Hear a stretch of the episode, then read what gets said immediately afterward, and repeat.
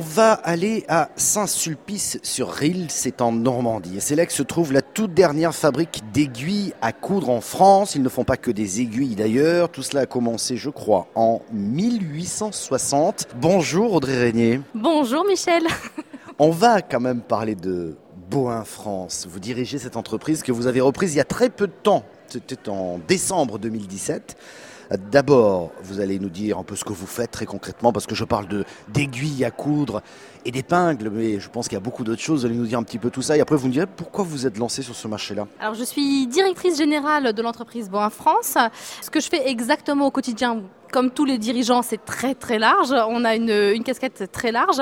Euh, surtout, en fait, aujourd'hui, on s'applique à redonner un nouveau souffle à l'entreprise Boin.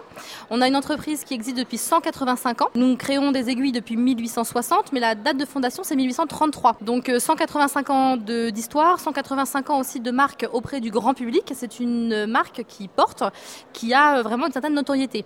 Mais aujourd'hui, on est dans un monde qui bouge, qui consomme, qui a des attentes nouvelles tous les jours, pour ne pas dire toutes les heures. Donc il faut aussi savoir se renouveler. Donc l'entreprise, on l'emmène aussi sur un plan digital. On est en train d'arriver, on va dire, euh, concrètement sur la toile, ce qui n'était pas vraiment le cas avant, de façon euh, pareille, euh, diverse, hein, avec les réseaux sociaux, Internet, voilà, des plateformes, etc. Et puis on est aussi sur le développement de l'image de l'entreprise. Donc on rechange toute, toute l'image de l'entreprise, tous les visuels. On redonne un nouveau souffle vraiment visuellement parlant à l'entreprise. Et dernier aspect, on va aussi communiquer auprès du grand public. Alors là, vous avez fait, je dirais, l'activité, votre activité, l'activité de l'entreprise et les projets en une seule réponse. je voudrais qu'on aille un petit peu plus loin si vous êtes d'accord. Une aiguille une aiguille à coudre.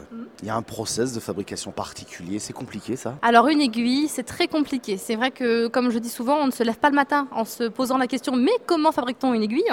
Une aiguille à coudre, c'est 27 étapes et 2 mois de production. Donc c'est un processus très long, très compliqué et qui nécessite un vrai savoir-faire. Donc aujourd'hui, on est fiers d'avoir les 6 derniers ouvriers aiguillés épingliers de France qui travaillent pour nous. C'est énorme. C'est énorme. Ça veut dire qu'il faut des machines particulières qui étaient là depuis plusieurs dizaines d'années, pour pas parler de, centaines. En fait, nos machines, la plus jeune a 50 ans et la plus ancienne a 200 ans. Euh, ces machines nous permettent de garantir la qualité de nos produits. On a essayé de moderniser certaines machines et en fait on a perdu en efficacité, on a perdu en qualité. Donc euh, nos nouvelles machines sont au grenier et on a euh, restauré nos anciennes machines pour garantir la, la qualité des produits bois. Alors vous avez décidé de reprendre en couple euh, cette, euh, je dirais en famille presque, euh, cette entreprise. Pourquoi ce choix? C'est pas évident. On pourrait très bien dire fabriquons les, aiguilles ailleurs, pas, pas chez nous. Vous êtes la dernière fabrique d'ailleurs. Voilà, on est la dernière fabrique.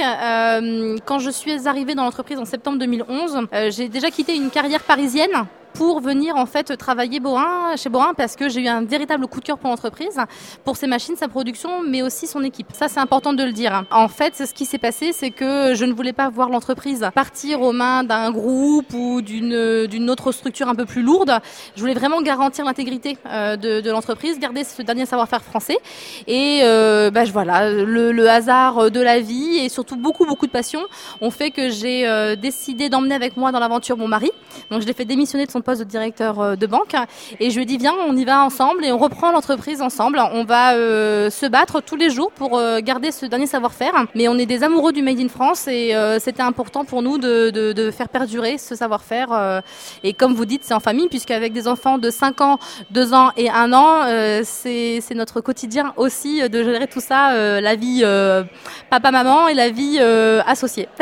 Au-delà de la fabrication d'aiguilles, vous avez aussi la volonté eh bien, de créer un musée. Alors exactement. Euh, en mars 2014, on a ouvert notre entreprise à la visite du grand public.